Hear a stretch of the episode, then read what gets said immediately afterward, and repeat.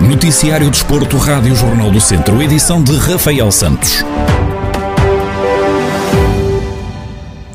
Portugal joga hoje o tudo ou nada na fase de grupos do Euro 2020. A seleção das quinas vai medir forças com a França no último jogo do grupo F. Paulo Menezes, treinador do Lusitano Vildomingos, faz a antevisão ao duelo desta noite e assegura que Portugal vai enfrentar muitas dificuldades e explica porquê. Eu antevejo uma, um jogo bastante difícil, até porque acho, hum, a França tem apresentado uma dinâmica ofensiva muito, muito, muito forte, apesar de, do último jogo contra, contra a Hungria. É sempre um rival muito forte e muito difícil para, para a seleção portuguesa, portanto eu, eu antevejo, antevejo bastante dificuldades, um, até porque pelas, pelas, pelos comentários tanto de Griezmann como também do, do, do selecionador francês, e eles ainda têm a, a, final de 2016 atravessada, portanto estão à espera, estão à espera de, fazer um grande jogo contra Portugal e, um, e vingar, entre aspas, essa, essa final que perderam, que perderam em Paris. Para avançar para a próxima fase do Euro 2020, Portugal até pode perder por 2-0 com a França, mas um empate ou uma vitória assegura desde logo o passaporte para os oitavos de final da competição. Portugal mede então forças com a França às 8 da noite desta quarta-feira.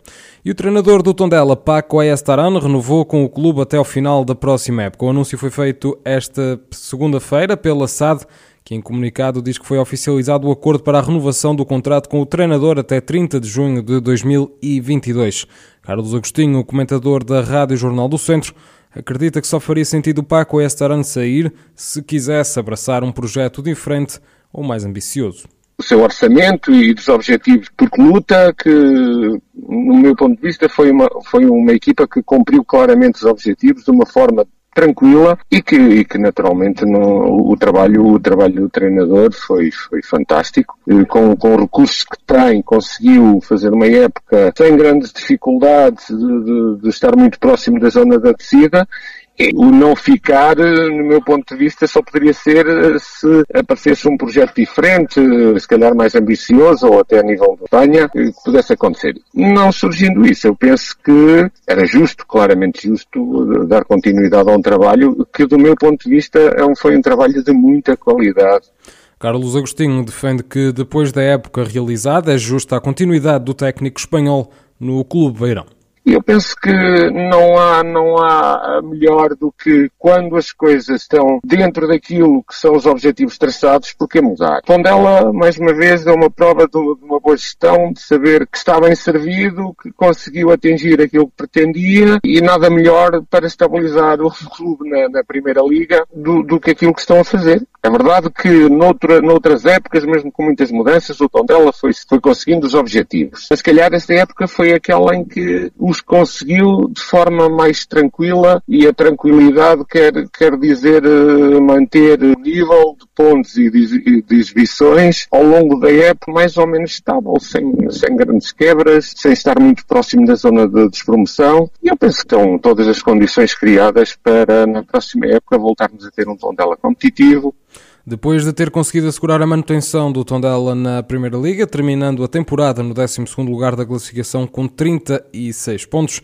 na época de estreia enquanto treinador Beirão, Paco Estaran segue agora para a segunda temporada como treinador do Tondela. E no campeonato distrital da primeira divisão Zona Sul, o duelo entre o Moimenta do Dão e o Vila de Sá, que estava marcado para o passado fim de semana, foi adiado devido a dois casos positivos à Covid-19 no plantel do Moimenta. Paulo Costa, o presidente do clube, revela que o jogo foi adiado para o dia 30 de junho. Eh, já há dois casos. O jogo vai se realizar, que é na data limite dia 30 de junho, que é, vai se realizar no dia, no 1 de maio em Fotel. Por causa da eliminação, é o único campo que nós conseguimos arranjar para conseguir realizar o jogo. E não temos a certeza se vai realizar ou não, derivado a, pode aparecer mais contágios dos jogadores contaminados na, no plantel. O presidente do Movimento Adudão sublinha que o mais importante é a saúde de todos os membros da equipa. Também salientar que, em primeiro lugar, está o, a saúde dos jogadores, dos atletas do movimento do Futebol Clube e dos diretores que estão em contato com ele. Em segundo lugar, o plano esportivo. Eu só quero é que eles estejam bem. Eh, para mim está tudo bem. Então, o plano esportivo vem em segunda parte. É óbvio que se nós quarta-feira realizarmos o jogo, eh, vamos para vencer, também é um objetivo que nós trabalhamos ao longo da época e ao longo de dois ou três anos eh, vimos a trabalhar nesse sentido de subir à divisão de honra, pá, pronto, pode ser. Que no ano passado também tivemos o percalço do Covid, tínhamos só dependíamos de nós também para subir divisão, acabou o campeonato e não subimos. O duelo entre o Moimenta Dudão e o Vila de que estava marcado para o passado fim de semana, foi adiado devido a dois casos positivos à Covid-19 no plantel do Moimenta para o dia 30 de junho.